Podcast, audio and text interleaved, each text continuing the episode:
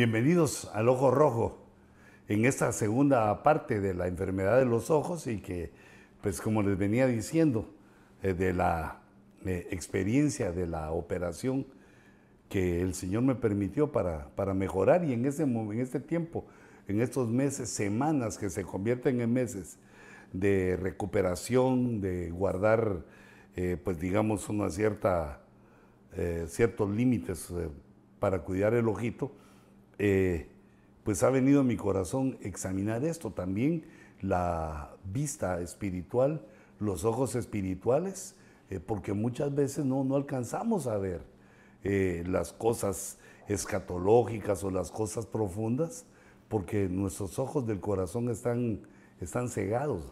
Es como cuando, digamos, una persona se pone anteojos oscuros. Puede ser que lo ayuden para que los rayos del sol no, penetren con toda su fuerza. Pero también si ya no hay tanto sol o si no hay tanta luz, eh, impiden la visión. Mm, así que nuevamente desde la bella ciudad de Castaic, en California, donde el Señor nos ha permitido nuestro estudio 27608, emitimos un nuevo capítulo de Su Ojo Rojo, eh, deseando, queriendo, pidiéndole a Dios, pretendiendo que la palabra del Señor eh, corra lejos, largo y que nos dé pues la palabra adecuada para sanar corazones, para alumbrar corazones y, también para entender las cosas, cómo se van dando, cómo van eh, sucediendo. Padre, eh, por favor, danos, Señor, tu palabra Danos, Señor, tu enseñanza. Dirígenos, Señor, de tal manera que podamos eh, recibir de ti lo que tú deseas, las cosas profundas mm, de la vida.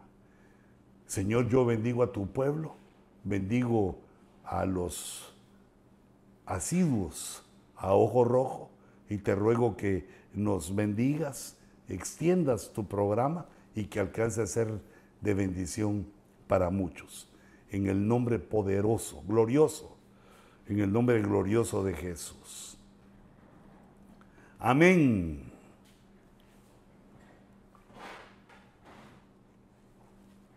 Hermanos, yo miraba cuatro grandes eh, problemas y peligros de los ojos, además de lo que les había hablado en el programa anterior, eh, que me quedé con los ojos velados los ojos velados eh, porque no ha venido la revelación que Dios quiere darnos. La Biblia se puede entender de una manera, con el raciocinio eh, natural, humano, con el raciocinio eh, del hombre, digamos el raciocinio animal, ¿va?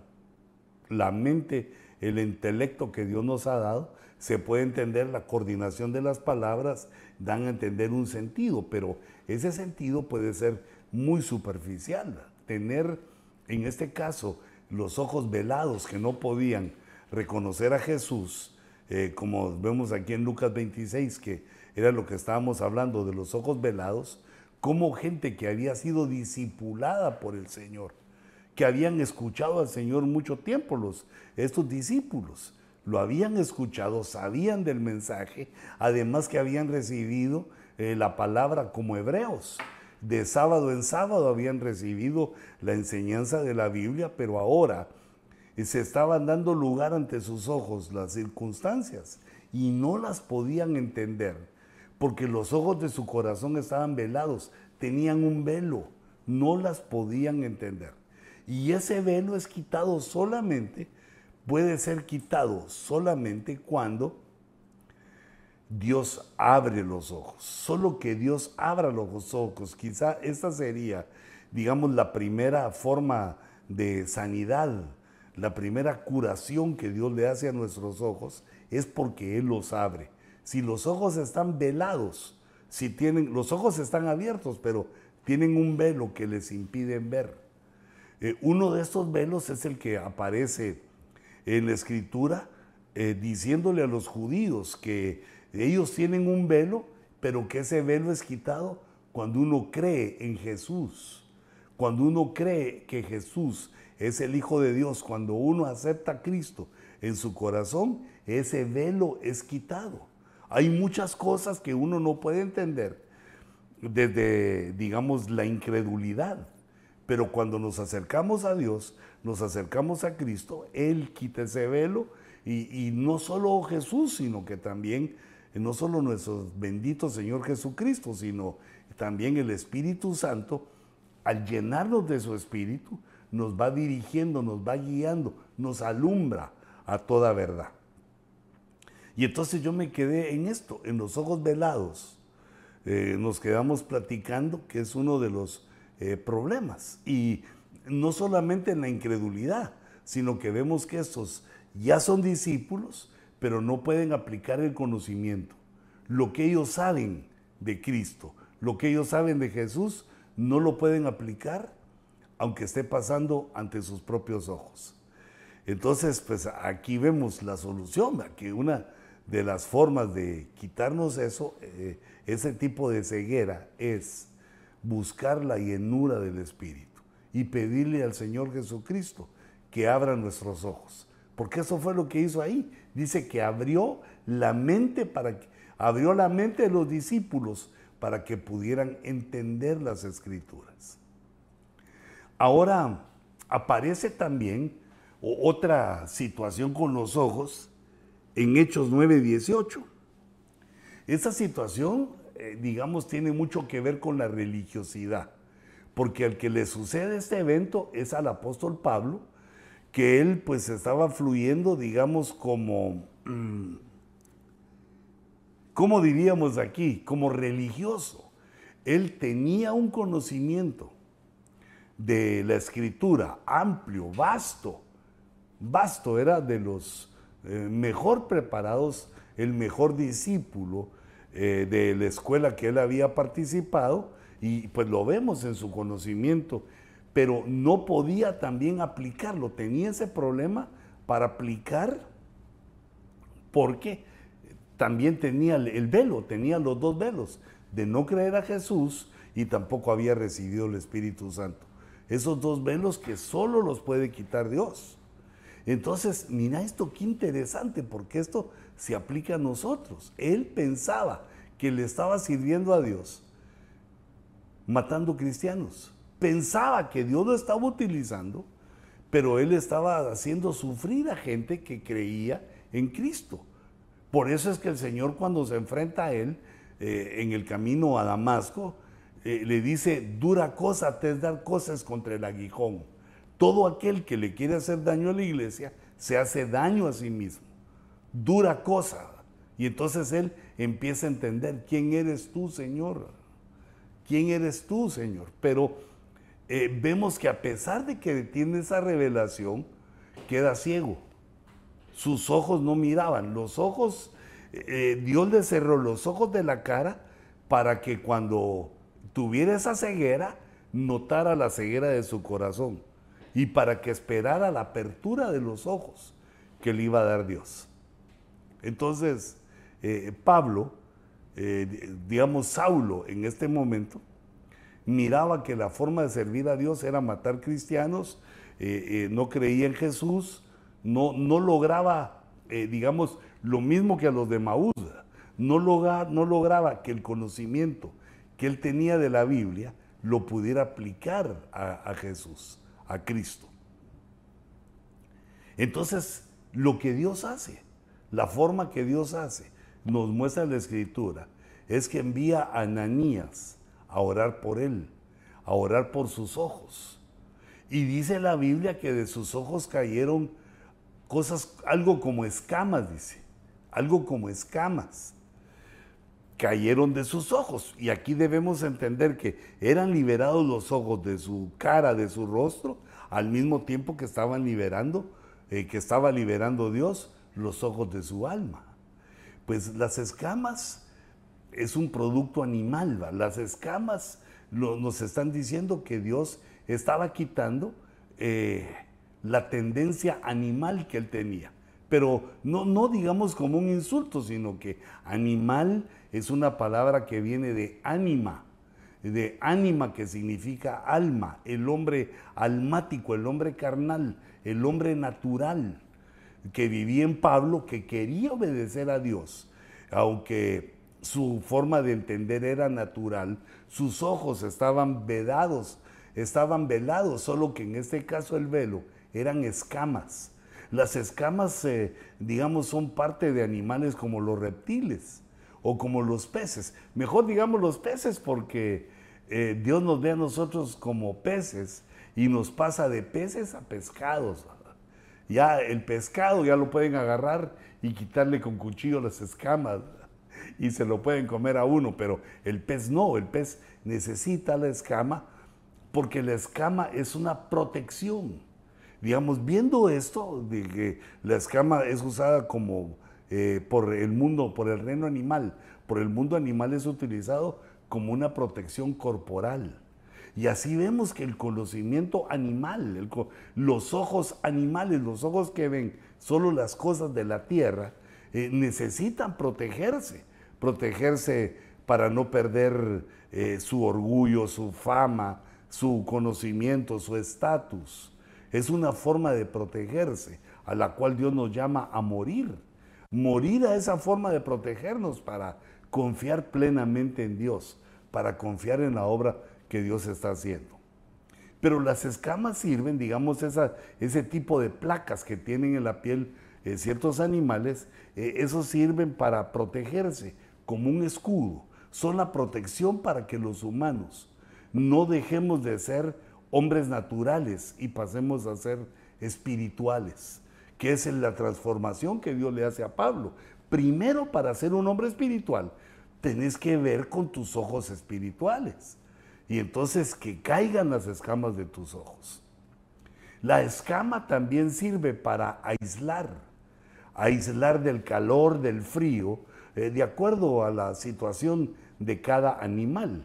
Pero si la aplicamos aquí a los ojos de Pablo, vemos que la función que tenían eh, los ojos, esa función de aislamiento, era para aislarlo del mundo espiritual, para que no tuviera Pablo o, se saciara Pablo con el mundo eh, real, con la realidad en la que vivimos, y no pudieran sus ojos ver aquel mundo que por el momento estaba oculto, aquel mundo espiritual que lo rodeaba, aquel mundo espiritual que lo llamaba y aquel mundo espiritual que él también veía, pero con ojos carnales, con ojos de, escamas, que veían a una iglesia adorando a Dios, recibiendo a Cristo como Dios, viendo cumplida la promesa de que el verbo de Dios encarnaría y que sería una fiesta, no solo para la humanidad, sino para toda la creación,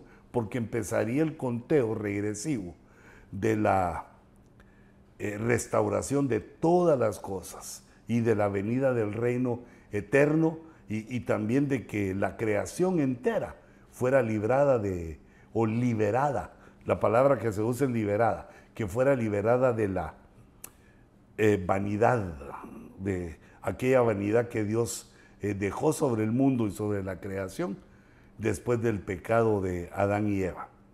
Entonces, eh, fíjate ese aislamiento que provoca la escama en el ojo del corazón, eh, le impide al ojo ver, pues lo aísla de lo espiritual.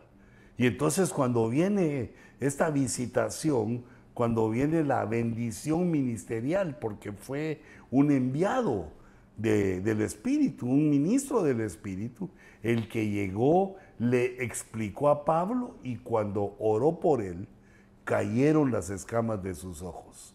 Que el Señor derribe nuestras escamas, que quite todo velo. Señor, abre nuestra mente, llénanos de tu Espíritu.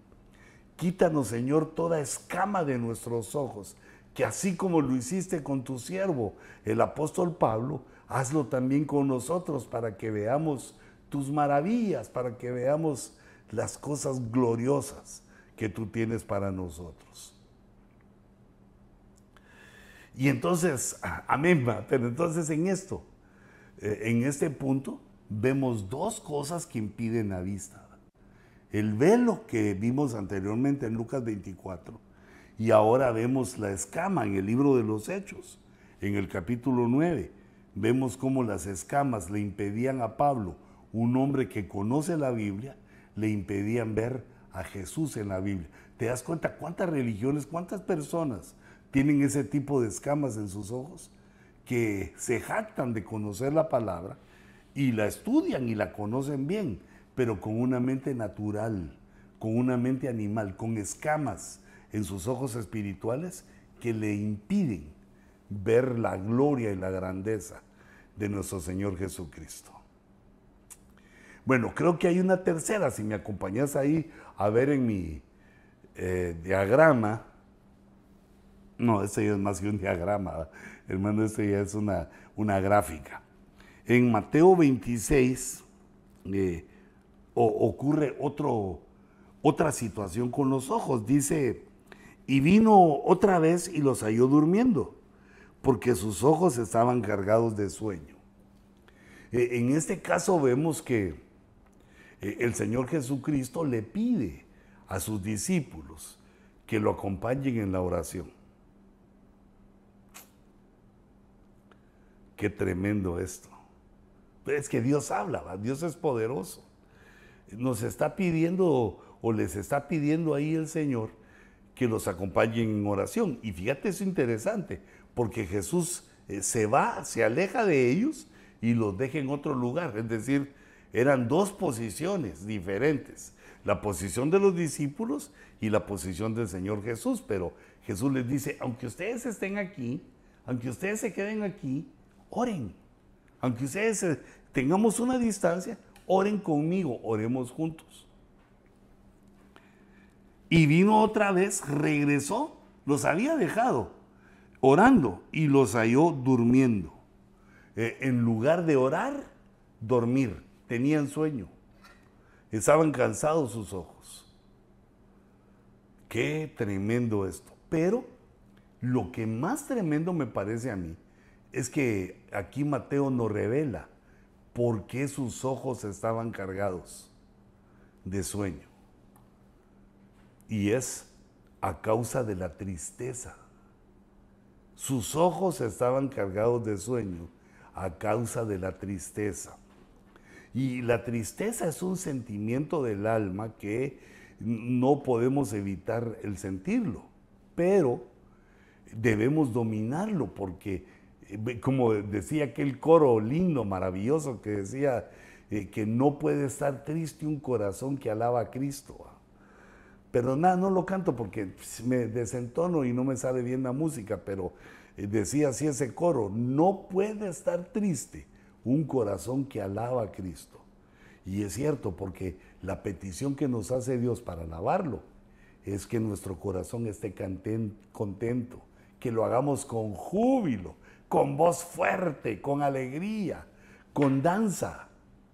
Alaben su nombre con danza, mm, con pandero y danza, canten alabanza. E, e, es decir, que uno de los remedios que Dios nos da de la medicina, la profilaxis, como decía una profesora muy amada por mí que me enseñó muchas, me, motivó a aprender y y a estudiar, eh, cuando decía de, las, de lo medicinal, la forma en que uno puede obtener salud en ciertas áreas, utilizaba la palabra griega profilaxis.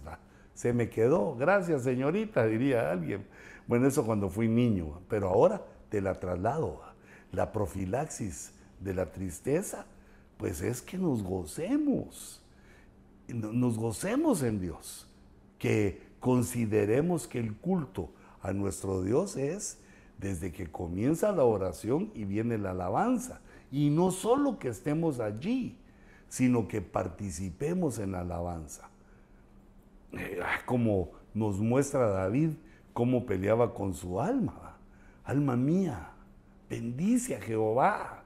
Alma mía, digamos entendiéndolo así, alma mía, participa en la alabanza, métete en la alabanza porque eh, la tristeza no es de Dios. No podemos estar tristes porque sabemos que tenemos a un Dios poderoso, majestuoso, que va frente a nosotros, que vive en nosotros, que nos ha considerado como un templo viviente para habitar eh, su Espíritu Santo en nosotros. Es decir, que viendo todas las cosas como Dios nos ha tratado, nos ha diseñado, nos ha estructurado, no solo como personas, sino como iglesia, debemos entender que Dios está a favor de nosotros, está con nosotros y en nosotros dirigiéndonos. Y si tenemos esa bendición, si tenemos ese, eh, digamos, ese extra que no tienen los demás, debemos estar felices. No permitamos que las eh, situaciones, pero digo, no que no se pueda hacer, porque somos humanos debiluchos, pero cuando venga la tristeza recordemos que eh, tenemos a un Dios de gozo, de alegría, y que nos quiere alegres porque Él está con nosotros, porque somos salvos, porque Él nos cuida. Y aunque estemos sufriendo, Él nos está cuidando mientras nos da las lecciones necesarias con el sufrimiento, mientras aprendemos las cosas que debemos aprender en el sufrimiento. Ay, pero Padre Santo, danos entendimiento para que podamos aprender sin mucho sufrimiento o mejor que podamos aprender sin sufrimiento. Danos, Señor, tu entendimiento y tu sabiduría. ¿Cómo es de anhelable? ¿Cómo es de anhelado eso? Que nosotros tengamos esa sabiduría para, diríamos, sufrir lo menos posible, para que no sea el sufrimiento nuestro maestro, sino la palabra, eh, para que sea nuestro maestro el Espíritu Santo y no tengamos el pastor, nuestros pastores, los que nos enseñan y no tengamos que aprender bajo las lágrimas del sufrimiento. Entonces aquí ya vemos otro, otro peligro para nuestros ojos que es la tristeza.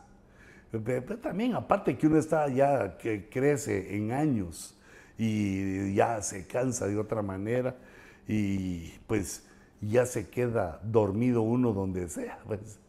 Pues yo antes en mi corazón decía, qué bueno eso, donde sea me duermo, me duermo en el avión, me duermo en el, en el autobús, en cualquier lugar recupero mi sueño, pero eh, también eso nos trae la mala costumbre de dormirnos donde sea. Y uno tiene que procurar regular su sueño para poder estar, digamos, activo. Eh, y más cuando las fuerzas empiezan a fallar.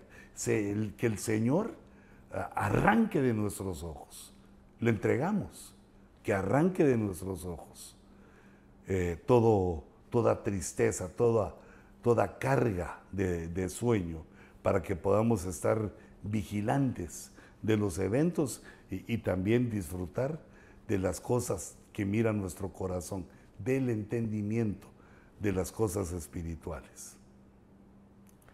Pero aún quería hablarles de una cuarta eh, situación que está en, en Mateo. Y dice Mateo 7:3. ¿Y por qué miras la mota que está en el ojo de tu hermano? Y no te das cuenta de la viga que está en tu propio ojo.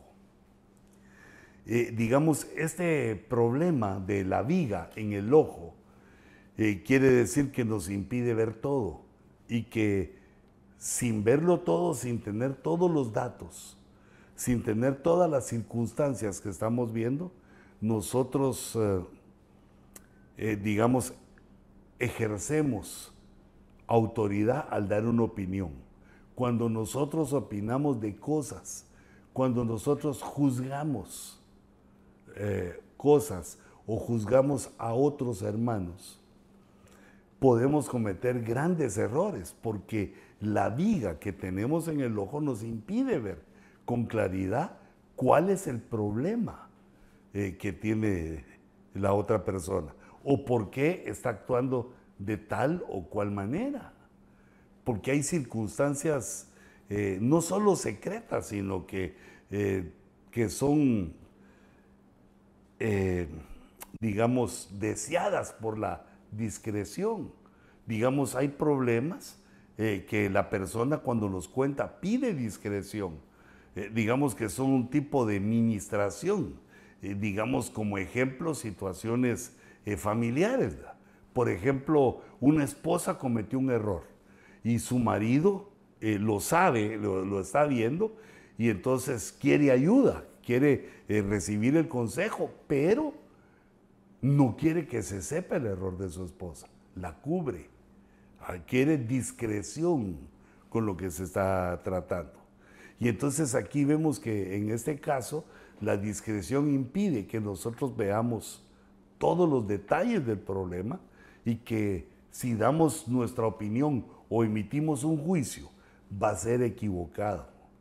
Porque, digamos, queremos ver la mota en el ojo aunque la mota está mera difícil, palabra difícil, pero eh, el peligro, el problema que tiene en su ojo, lo queremos ver y juzgarlo por eso, pero no, no nos alcanza la autoridad, porque eh, nosotros no miramos tampoco. Cuando uno no tiene la capacidad de ver todo un problema, su opinión o su, o su juicio va a ser incongruente, va a ser insensato, no, no va a servir. Pero no es culpa del razonamiento que puede ser bueno de la persona, sino que es que no ves todo el panorama. La mejor eh, decisión la toma aquel que tiene todos los datos, eh, que es, digamos, lo que ocurre con una computadora. La decisión eh, final o las, sí, digamos, la decisión o las consecuencias o conclusiones que saca eh, una inteligencia artificial es porque valora eh, todos los detalles. Eh, si falta un detalle, ya la, la, valoración o el juicio no es exacto. Y si faltan muchos, esto es lo que arruina las teorías científicas de los hombres. Porque a pesar de que ha avanzado la ciencia y sabemos mucho, no lo sabemos todo, quedan datos sin eh, ser tomados en cuenta, quedan datos ocultos, son variables desconocidas que no estamos tomando en cuenta en nuestra, en nuestra tesis. Y entonces la tesis va a fallar, en algo va a fallar por lo que le falta. Y cuando se encuentra eso que le falta, la tesis va a mejorar, pero puede ser que haya otra u otras variables desconocidas que afecten el juicio o la tesis o la teoría que podemos dar de tal o cual eh, situación. Y entonces es por eso que aquí nos dan el punto, que no se puede juzgar por la viga que tenemos nosotros, la brisna o eh, la pequeña mancha que tiene el otro. Debemos despojarnos de nuestra viga. Y entonces eso quiere decir que cuando yo juzgo a otro, el otro tiene la mota y yo tengo la, la viga. Y cuando el otro me juzga a mí, el otro tiene la viga y yo tengo la mota. No juzguemos a las personas por las manchas que pretendemos conocer. No juzguemos a las personas por los pecados que creemos conocer, porque ni lo conocemos todo ni tampoco podemos hacer mucho, sino que la Biblia dice que el espiritual debe ayudar a restaurarse al pecador, no desecharlo, no emitir los juicios eh, endurecidos que los van a lastimar, sino que, bueno, así como lo dije, con una actitud acomedida, con una actitud condescendiente, procurar que nuestros hermanos, eh, a los cuales podemos ver la mota, eh, regresen a los caminos, a los pies de nuestro Señor Jesucristo. Estas cuatro situaciones que vemos en esta gráfica, con las cuales, digamos, prácticamente cerré la forma de ver esas enfermedades, pero si te das cuenta, son varios los ataques. no, me quité la gráfica, son varios los ataques que sufren nuestros ojos. Eh, la primera vimos que estaban con velo, que es decir, que no podían aplicar eh, lo espiritual, no podían entender. Y ahí dijimos que el Espíritu Santo, la llenura del Espíritu Santo. Eh, luego vimos que Pablo tenía escamas en los ojos. esa protección, mm, digamos, humana, humanista, que desea ver solo la realidad, las consecuencias de la vida y, y no darle una miradita o muchas miraditas a lo espiritual. La tercera, la de Mateo 26, vimos que era la tristeza que carga los ojos de sueño y nos impide ver, nos impide la oración. Y también la viga, cuando nosotros eh, vemos la viga, esas, esa repasadita de las cuatro, eh, porque quisiera entrar, eh, digamos, un poquito más detallado para cerrar esto, cómo es la forma en la cual Dios sana nuestros ojos. Tiene muchas maneras, varias maneras.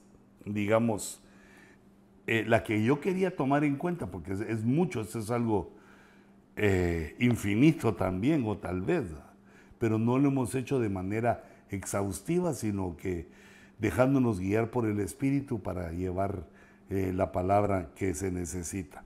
Dice Marcos 8:23, dice, tomando de la mano al ciego, lo sacó afuera de la aldea. E, este es Jesús, este es Jesús y pues aquí algo muy importante de lo que hizo Jesús tomando de la mano al ciego, es decir, que el ciego no sabe a dónde dirigirse. El que no es ciego y lo está ministrando, lo toma de la mano para guiarlo. Mientras él recobra la vista, mientras cualquier persona, mientras nosotros mismos recobramos la vista, debemos ser guiados. Debe haber alguien que tome nuestra mano y nos dirija. Y en este caso, mire el ejemplo, Jesús. ¿Y qué hizo Jesús? lo sacó afuera, afuera de la aldea, afuera de donde vivía, en el ambiente en que estaba, el ambiente mundano eh, que, donde había vivido, que lo había llevado a la ceguera. Entonces, una de las primeras cosas, lo que vemos ahí es que debemos ser guiados por el Señor Jesucristo y debemos entender lo que debemos ser guiados por la palabra. Y luego salir del ambiente pecaminoso donde estamos. El ambiente pecaminoso, como vimos desde el principio, eh, con el adulterio, la iniquidad, todos los casos que vimos, eh, el pecado cierra los ojos del corazón. Y entonces eh, dice, dice Mateo 8:23, y después de escupir en sus ojos y de poner las manos sobre él, esto digamos, de escupir en los ojos del ciego, pero vemos que es la, tercera, ¿va? primero lo guió con su mano, lo sacó del ambiente donde vivía y luego vemos cómo eh, escupe Jesús en los ojos. Eh, el escupir en los ojos se puede tomar como una, digamos, un desprecio, un desprecio supremo, un desaire, un insulto. Pero en este caso debemos recordar, eh, digamos, lo que dice la Escritura. Dice, no solo de pan vive el hombre, dice la Escritura. No solo de pan vive el hombre, sino que vive de toda cosa que sale de la boca de Dios. Entonces, de la boca de Dios sale su palabra, salen sus besos y también sale, eh, por así decirlo, la figura sale su saliva. La saliva tiene muchas características eh, tremendas. Por ejemplo, la saliva, eh, dicen los estudiosos, los científicos, que la saliva ayuda a que nuestras papilas gustativas en la lengua sientan el sabor. además de mantener humectada toda nuestra boquita, eh, la saliva tiene esa característica le ayuda, nos ayuda a sentir el sabor. Y entonces también eh, los ojos aprecian el sabor, pero no de la comida, sino que los ojos aprecian el sabor de la belleza, eh, la belleza que podemos ver en nuestra realidad, pero también la belleza que vemos en lo espiritual. Cuando nuestros ojos se posan en la escritura y la escritura por medio de la lectura nos lleva a ver las cosas bellas que Dios tiene para nosotros. Eh, entonces eh, la saliva ayuda ah, al, al, sabor y al ponerla a Jesús en los ojos, pues está aplicando eso. ¿Para qué sirve la saliva? Eh, la saliva humana también tiene la característica que es desinfectante, mata hongos, mata bacterias. Por eso vemos que nosotros mismos reaccionamos ante una herida chupándonos el dedo, chupándonos donde fue la herida. Porque al chuparnos ahí, mm, nuestra saliva se vuelve un antibacteriano potente, antibacterias y también fungicida, es decir, antihongos. Y además que calma el dolor. Es decir, apliquemos todas esas características. ¿Por qué Dios estaba poniendo saliva en el ojo del ciego, porque le quería evitar el dolor para que ya no estuviera triste. Y quería que sintiera el sabor, lo estaba ministrando de tal manera que sintiera eh, el sabor delicioso de, de la palabra cuando la leyera. Y que no le dolieran las cosas que vemos, las cosas por las cuales nos toca sufrir, y que los microbios o enfermedades que quisieran cegar los ojos de aquel ciego quedaran eliminadas. Eh, eso es lo que voy leyendo en 8.23 de Marcos. Y entonces le preguntó, eso es por imposición de manos. Y entonces le preguntó, ¿ves algo? Y dijo, veo los hombres como árboles. Entonces Jesús puso otra vez las manos sobre sus ojos. Primero puso, si ves unas líneas atrás, pero yo creo que lo puedo subir, no. Pique mal, dice, aquí dice, mira, después de escupir sus ojos y de poner las manos sobre él. Primero puso las manos sobre él y luego dice, entonces Jesús puso otra vez las manos sobre sus ojos y él miró fijamente y fue restaurado. Y él miró fijamente y fue restaurado y lo veía todo con claridad. Date cuenta que eso quiere decir que eh, quizá hay que hacerlo varias veces, que no solo es una vez. Orar, imponer las manos, eh, quizás no solo es una vez. Pero aquí viene, eh, en esta forma, está encriptado, nos enseña Jesús cómo es que nosotros ministramos a los ciegos. No es literalmente de, aunque Jesús lo hizo literal, pero nosotros lo aplicamos espiritualmente. No es de escupir en los ojos a, los que, digamos, no ven, sino que es ministrarlos de esa manera, sabiendo que le estás dando el gusto, el sabor de la palabra, lo estás regresando a tener o aprendiendo a conocer a tener. Eh, también tienen ahí los fungicidas y bactericidas para que no haya enfermedades eh, en tus ojos y también pues la saliva eh, nos anestesia, tiene un poder de anestesia en que hace que eh, nuestros ojos muramos, que cuando nuestros ojos vean cosas no, no las deseemos, no seamos esclavos de los deseos. Creo que la enseñanza de Marcos 8:23 eh, es, es grande, saber guiar a los eh, ciegos, no solo decir que se quite la ceguera y nos vamos, sino procurar guiar a los ciegos para sacarlos del ambiente que los ha cegado y, luego pues ya los otros, la, la aplicación sería, sí, la aplicación de escupir sobre sus ojos, la imposición de manos sobre él, la imposición de manos eh, sobre sus ojos y también que puede ser varias veces hasta que sane completamente. otro verso u otros versos que nos ayudan a entender eh, la profilaxis eh, es la administración. Eh, es decir, los versos que nos señalan la administración y que podemos ver en la imposición de manos y otras cosas que impone o pone Jesús, que pone barro, pone agua cuando manda a lavarse al, a la fuente de los ministros, a la fuente apostólica, eh, también la saliva y el colirio. Eh, puse aquí pues un resumen donde eh, quise poner algunas otras medicinas. Apocalipsis 3.18 dice, habíamos visto ya anteriormente el 3.17, donde aquel que creía que estaba, que era rico, que no tenía necesidad de nada, le es comprobado que tiene necesidad de mucho. Y le dice, y te aconsejo que de mí compres oro refinado, ya que pensás que sos rico, ya pensás que, ya que pensás que tenés mucho, compra el oro refinado. El oro refinado nos habla de la fe. Eh, la, lo entendemos así por el verso que dice que la fe es como oro y que es puesto en el horno de la prueba. Ahí se refina nuestra fe. Y aquí dice que nosotros debemos comprar el oro refinado, debemos hacer nuestra esa fe que fue refinada en el horno por fuego.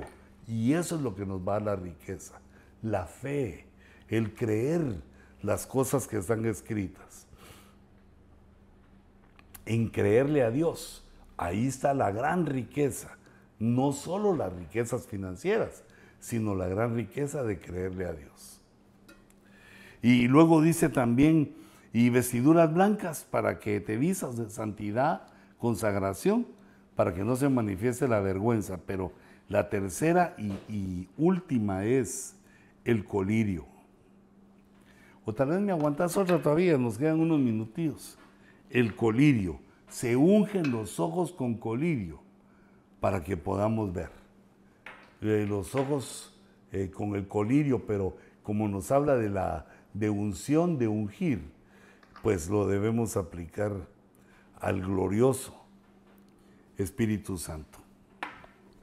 Y Mateo 18, 9 dice que también nos habla de la administración. Bueno, la administración como una fuente de eliminar obstáculos en nuestra visión. Y si tu ojo te es ocasión de pecar, arráncalo y échalo de ti. Te es mejor entrar en la vida con un solo ojo que teniendo dos ojos ser echado en el infierno de fuego. Entonces aquí vemos que, eh, es decir, arrancar el ojo, arrancarlo y echarlo de nosotros, eh, no, no es literal, porque si no, todos seríamos tuertos. No, Dios valora los dos ojos que nos dio y nos quiere bendecir y recibimos esa bendición. Aquí a lo que se refiere el arrancarlo es entregarlo en la administración, entregar los defectos de nuestros ojos, confesando nuestros errores y nuestros pecados con un ministro. Así lo arrancamos de nosotros y echarlo de nosotros, mandar nuestros vicios, nuestras... Eh, nuestros errores, tropiezos, nuestras miserias, los pecados y las circunstancias que nos hacen perder la vista, arrancarlas de nuestra alma y echarlas fuera.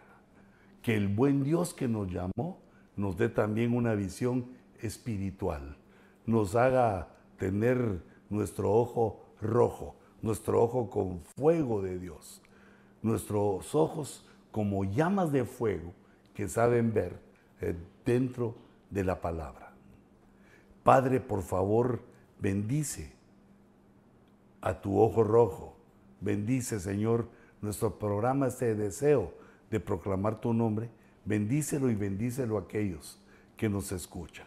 Te ruego, Señor, que nos des la victoria de que se extienda este programa y que también sea librado nuestro corazón y abierto nuestros ojos espirituales para que veamos las riquezas de tu gloria.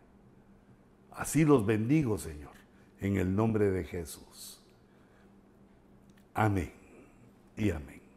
Hermanos, que Dios los bendiga, les guarde y les multiplique. Nos vemos en su próximo Ojo Rojo. Bendiciones.